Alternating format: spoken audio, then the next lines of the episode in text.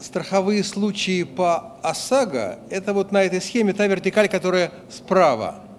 В выступлениях на Конгрессе звучали слова «страховая телематика» – это немного другое. Мы намеренно разделяем применение бортовых устройств для целей страховой телематики, конечной целью которой фактически является получение страховщиком информации о стиле вождения и, соответственно, о возможности на тех или иных более выгодных для него или для клиента заключить договор страхования автокаска. А вот урегулирование убытков по ОСАГО – это совсем другой разговор.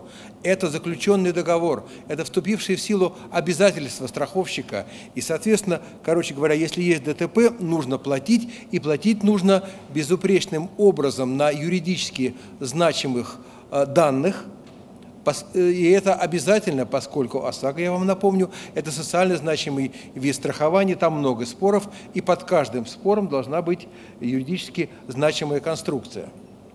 Конструкция, признаться, довольно сложная. Это схема информационного взаимодействия, которая нам необходима для того, чтобы правильным, юридически значимым образом, извините, что повторяюсь, получать э, информацию, зарегистрированную бортовым устройством на месте ДТП. И эту схему мы довольно давно уже показывали, и в ней не было самого главного элемента.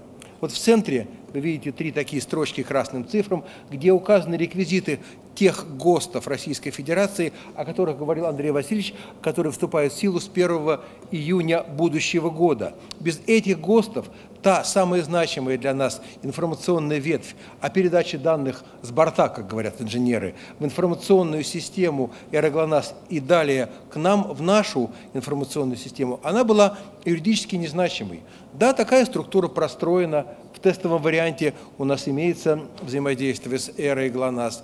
И мы получили определенные данные, которые я сейчас покажу, но, повторяю, эти ГОСТы вступают в силу, и именно на применение этих ГОСТов мы рассчитываем при обсуждении постановления правительства Российской Федерации, которое придаст ну, окончательный, совершенно правильный юридический статус этим, этим данным. Напомню, что постановление в части применения данных с бортовых устройств до сих пор не вступило в силу, и буквально вот сегодня оно обсуждалось. Появляется два сорта технических средств контроля. Оба они используют навигационные технологии. Один одно устройство для того, чтобы зафиксировать удар, а другое для того, чтобы зафиксировать, в каком же месте были сделаны фотографии. Если не это, то возможности для мошенничества слегка э, расширяются. Мы настаиваем на том, что нам нужны данные одновременно зафиксированные и теми, и другими устройствами. Тем не менее, э, имеет место, я бы сказал, некоторое непонимание в настоящее время этого дела. И тот законопроект по Европротоколу, который прошел первое чтение в Государственной Думе, он предусматривает альтернативность применения, и мы к сожалению, усматриваем в этом некоторые, некоторые риски, потому что фотографирование, пусть там будут данные действительно некорректируемые, защищенные, э, достоверные, не избавляет нас от того риска, что автомобили, которые сфотографированы в этом месте, на самом деле друг с другом не контактировали, и это э, имитация ДТП.